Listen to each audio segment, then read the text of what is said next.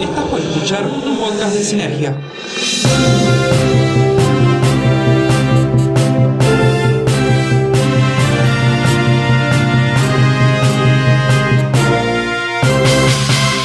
Todo concluye al fin, nada puede escapar, todo tiene un final, todo termina. Y es que el Festival Internacional de Cine de Mar del Plata ha llegado a su fin.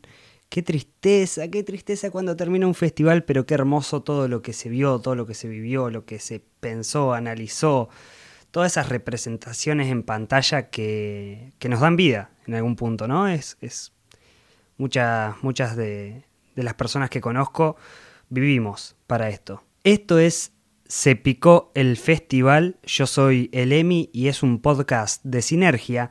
Ha sido una experiencia maravillosa, la verdad, muy cansadora, pero maravillosa al fin.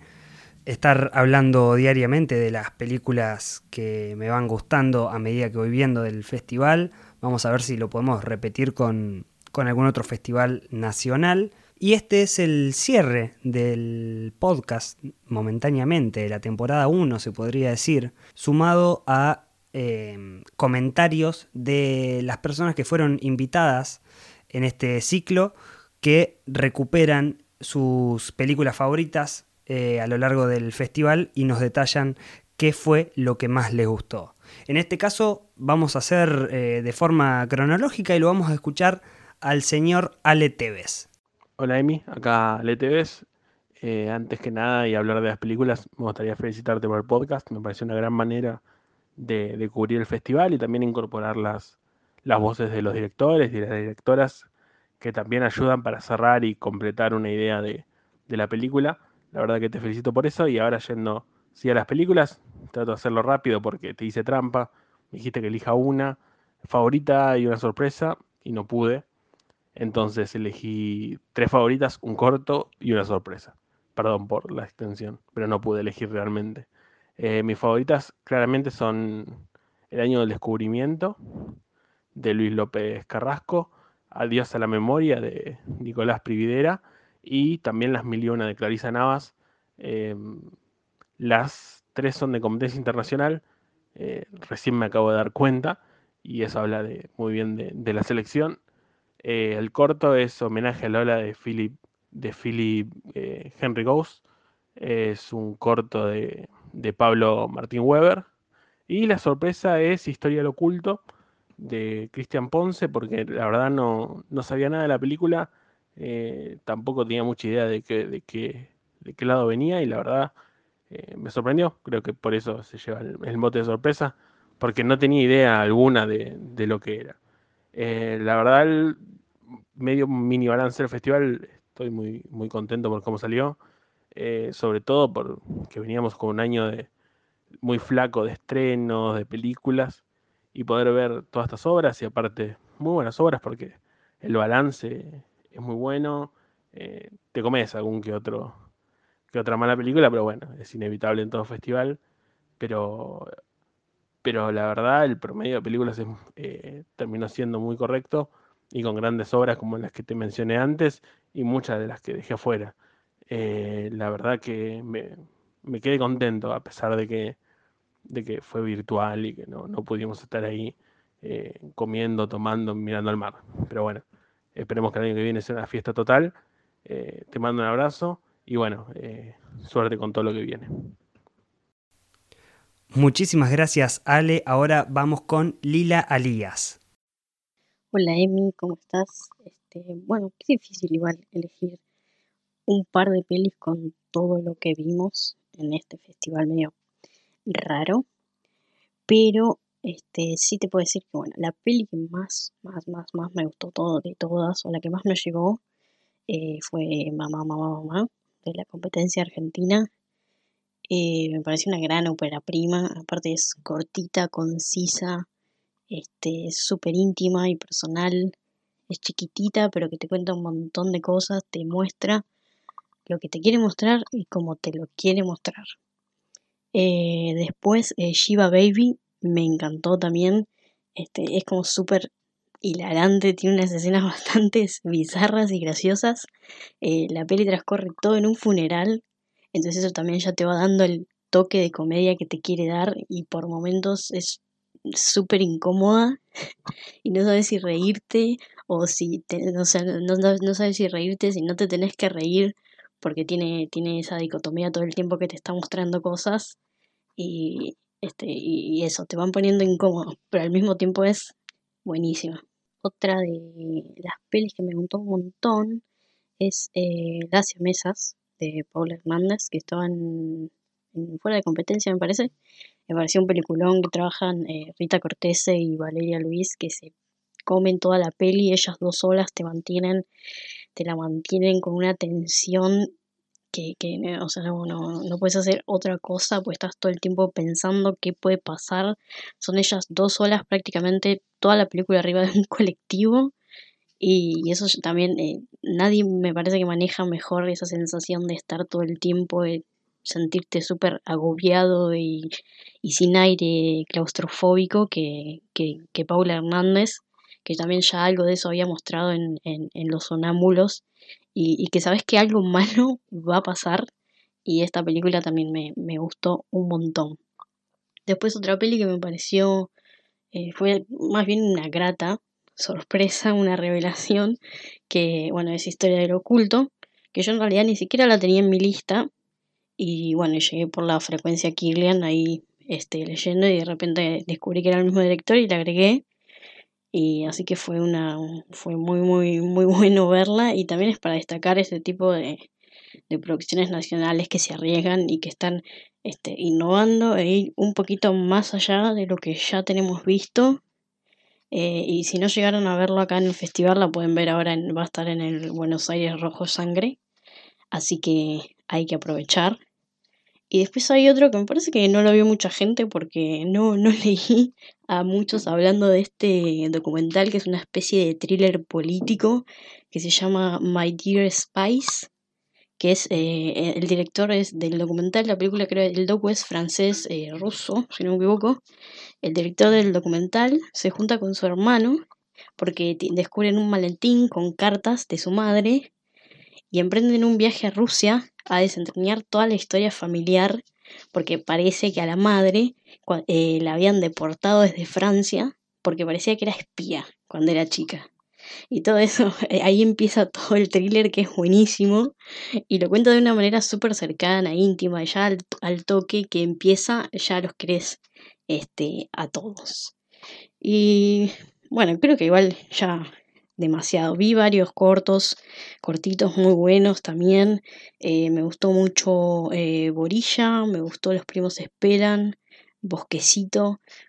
Me encanta porque hubo de todo, animación eh, nacional, internacional. Este, y bueno, no sé, me debo haber quedado un montón afuera, pero por ahora esas fueron las que más me, me han gustado y me llegaron y hay muchísimas cosas muy buenas, un montón de cine nacional vimos y me parece excelente que un festival como el de Mar del Plata le dé tanto espacio al cine nacional, que ya se lo venía dando, pero me parece que este año hubo aún más y eso me parece fabuloso. Este, y bueno, espero que el año que viene nos encontremos en un cine. Adiós.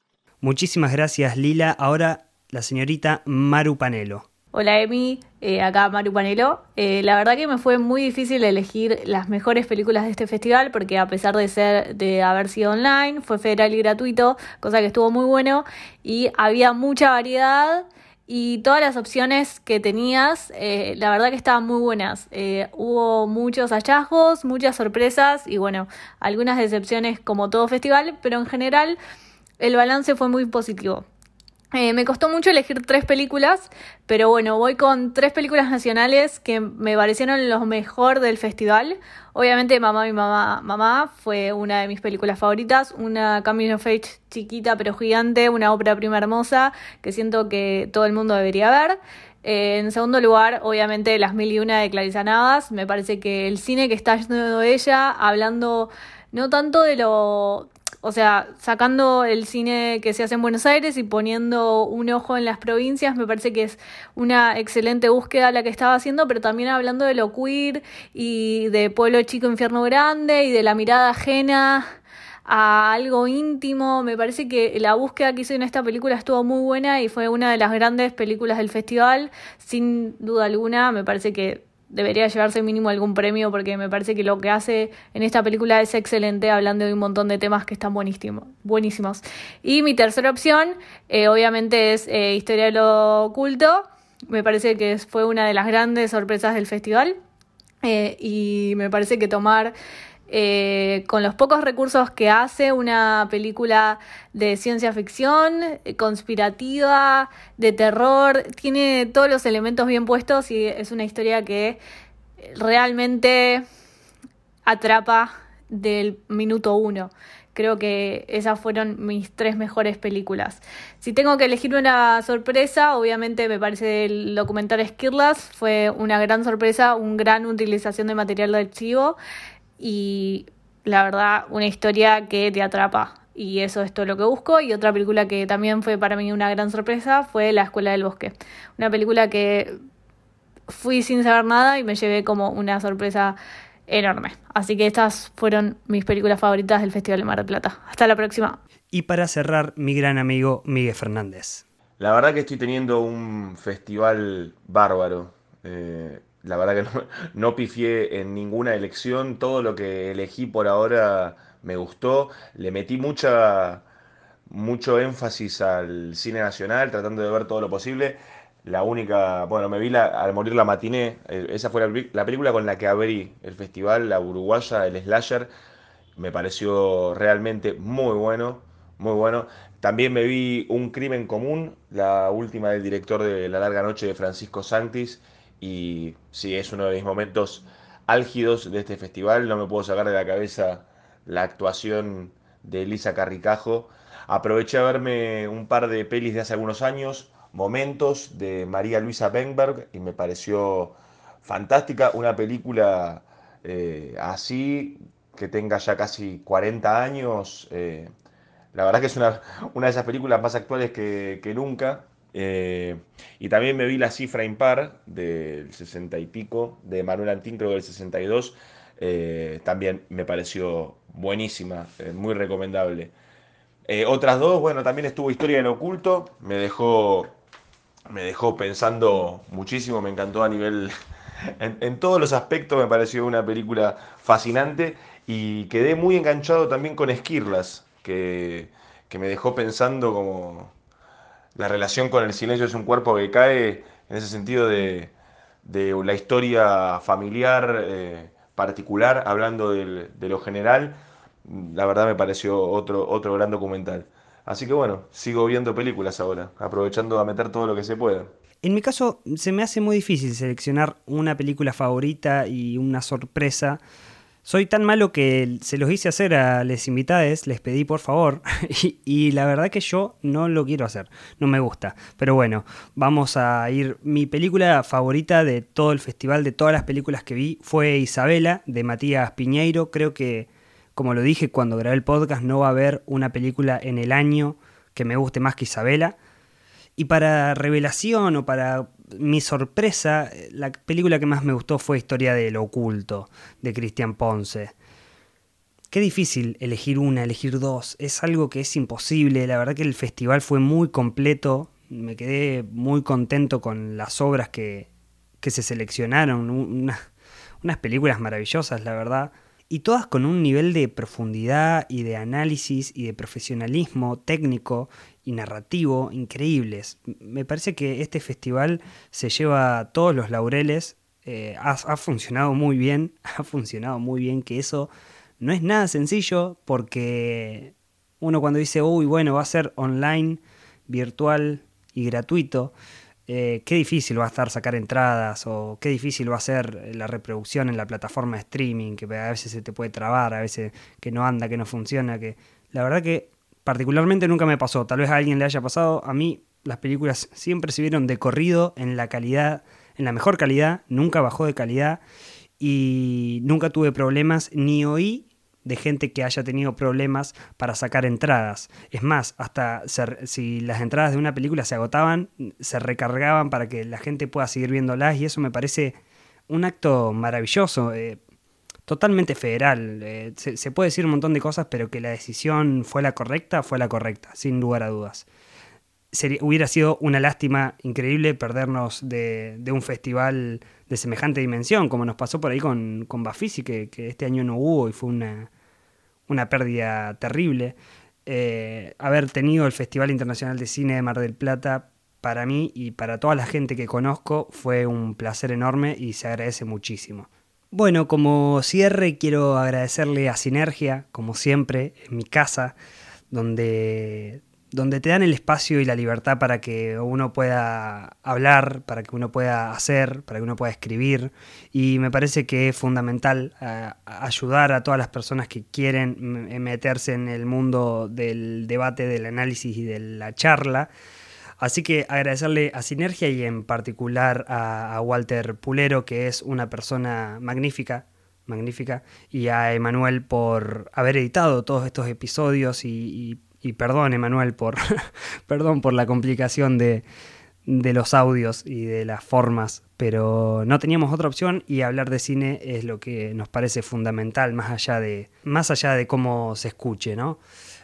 Agradecerle a, a todos, a todas las personas que me han escrito, que han escuchado el podcast, a los realizadores, las realizadoras, que nos dieron el lugar para preguntar, y eso, eso es algo maravilloso.